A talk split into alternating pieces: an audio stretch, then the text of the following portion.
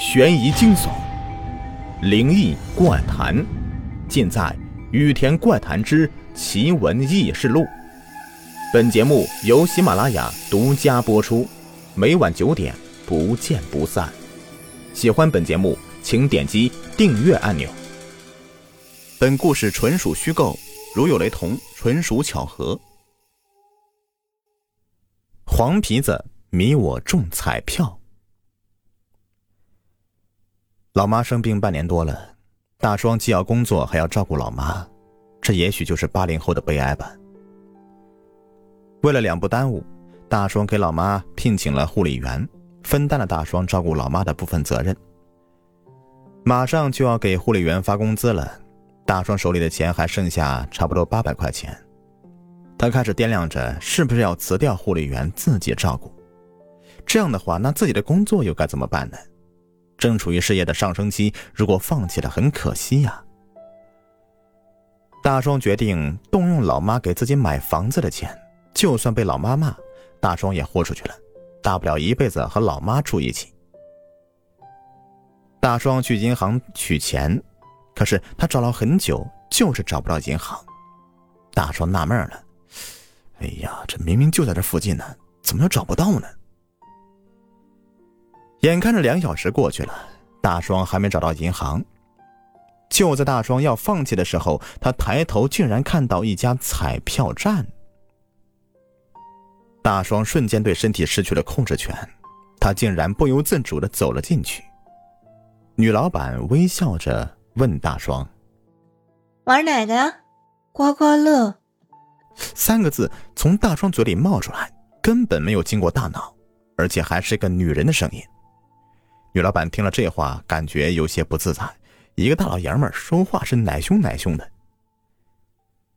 大双给了钱，就开始一张一张的刮，那一个是五块钱的，转眼几十块钱就输进去了。大双的心在滴血，那个都是给老妈请护理治病的钱呢。自从老妈生病以后，大双连吃个自助餐都要算计，几十块钱对大双来说够他用好几天的伙食费了。大双开始拼命的挣扎，想要夺回身体的控制权。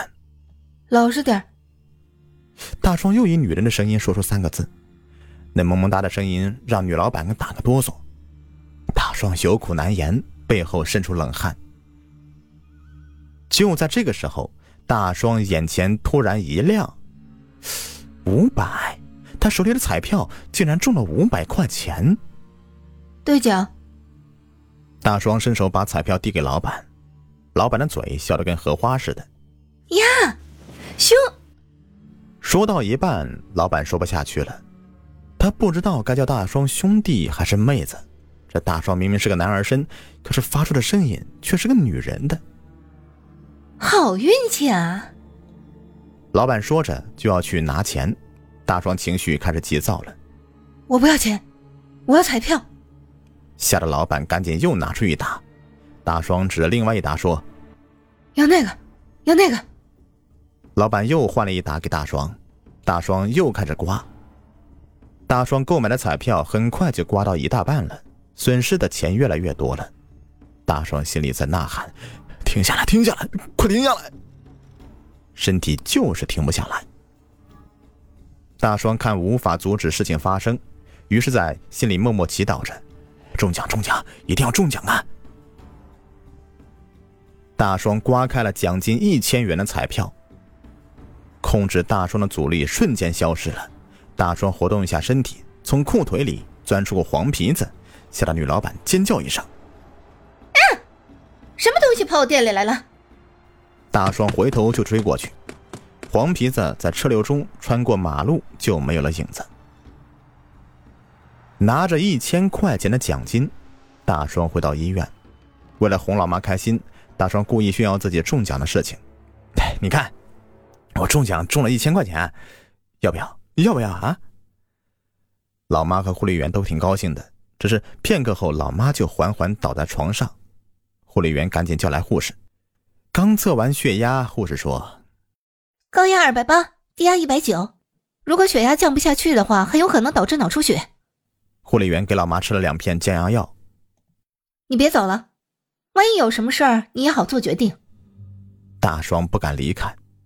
突然，大双脑子里面蹦出个影子，那是他刚刚收回身体控制权时候看到的那个黄皮子跑到马路上。都说东北五大保家仙有恩报恩，有仇报仇，难道这黄皮子是来报恩的，所以才控制大双的身体，让大双中了彩票嘛？大双在心里默默祈祷着：“黄大仙儿，黄大仙儿。”如果你是来报恩的，就帮帮我，救救我妈呀！没过五分钟时间呢，医院走廊里就听到嘈杂的声音，还有护士大喊：“这是什么玩意儿？咋跑医院来了？”啊！呀，黄皮子，哎，这这东西不能打呀，那东西邪门的很呐！大双没有听到他们说什么，就是门突然被打开。伸出个毛茸茸的脑袋，三下两下就蹦到大双身上，护理员都看傻了。他瞪大两只眼睛说：“这是你家宠物呀？”若不是着急老妈，大双恨不得抽护理员一个耳光子。你家养黄皮子当宠物吗？啊！黄皮子很快从大双的双裤腿里钻进去，大双的身体又不受控制了，一只手的拇指掐住老妈的虎口。另外一只手却缓缓地梳理老妈的头发，就那么一下、两下、三下，老妈缓缓睁开眼睛，呕吐出大量的秽物。大双没有防备，被老妈吐了一床。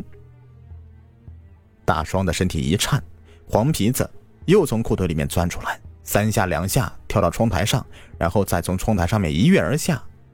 大壮来不及管黄皮子怎么样了，赶快去看老妈情况。我刚才怎么看你尖嘴猴腮的，像个黄皮子似的？你跟我老实说，这钱到底是怎么来的？老妈虽然憔悴，但是语气严厉。大壮也不敢隐瞒了，对老妈说出实情：我给阿姨开支没有钱了，打算动用买房子的钱，可就是找不到银行。抬头就看到有个彩票店。就那么鬼使神差的就进去了，中了一千块钱。我怀疑我是让黄皮子给迷了。我看他对咱们挺好的。你刚才血压高，大夫说你挺不过来，要要出事啊。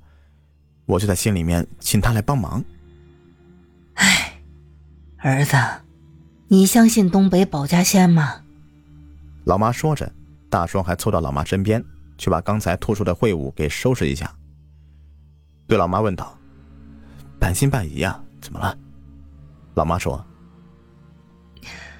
我十多岁的时候就被黄皮子迷了，他在我身上胡言乱语，说他叫黄桃欠儿，让你张大叔的老鼠夹子打伤了腿，让咱家救他一命，不然呐，他就搅和的咱家不安生。”那时候，姥姥姥爷到了张大叔家，果然看到一只被打伤的黄皮子。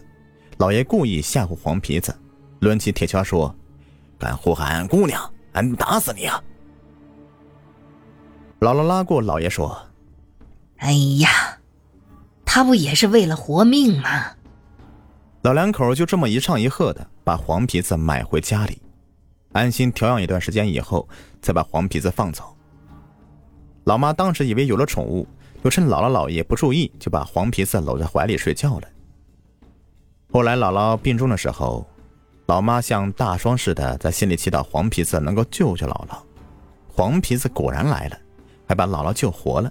就是老妈从那以后，身体就开始变得很虚弱。等到老妈出院的时候，大双身体越来越差，经常咳嗽。老妈总说是黄皮子迷的大双以后的结果。